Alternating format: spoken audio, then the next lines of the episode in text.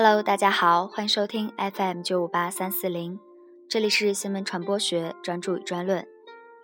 今天要为大家带来一篇观点，题目叫做《基于盈利的变革：网络时代新闻业的创新与突围》。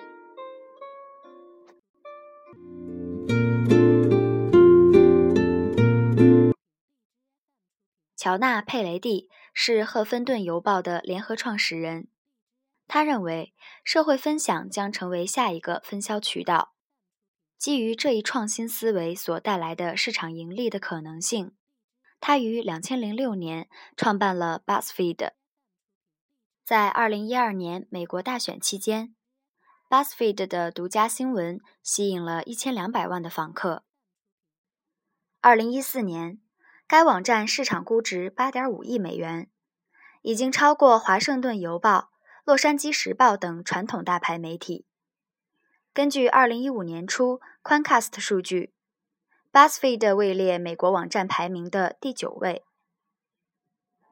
BuzzFeed 是一个主打分享的新闻网站，其上面既有娱乐信息，也有严肃的时政新闻。其一开始以可爱的猫狗图片、短视频来赚取眼球，但在本·史密斯加入之后。网站的内容风格有了改变，除了娱乐内容外，时政报道也变成了网站的一个亮点。BuzzFeed 的编辑们在选择内容时要考虑的就是什么样的内容最能够吸引读者，并且读者愿意转发。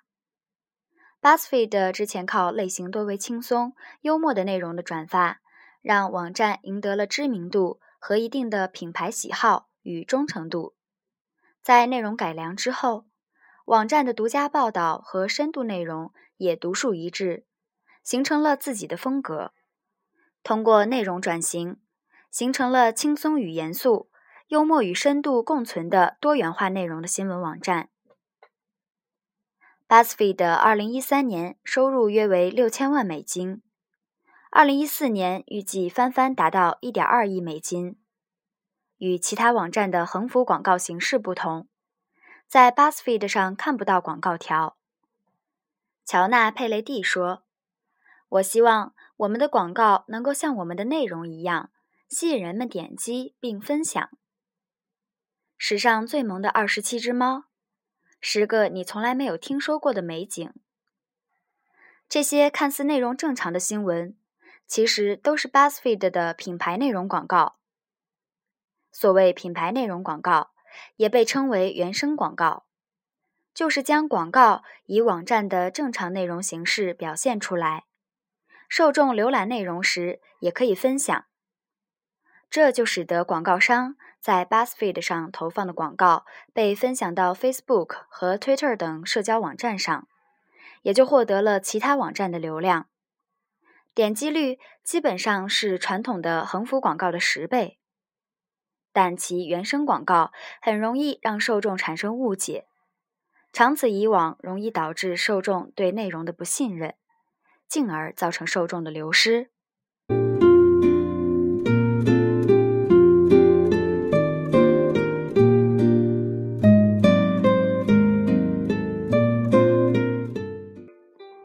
这里是 FM 九五八三四零，我是主播蓉蓉，感谢收听。我们下期再见。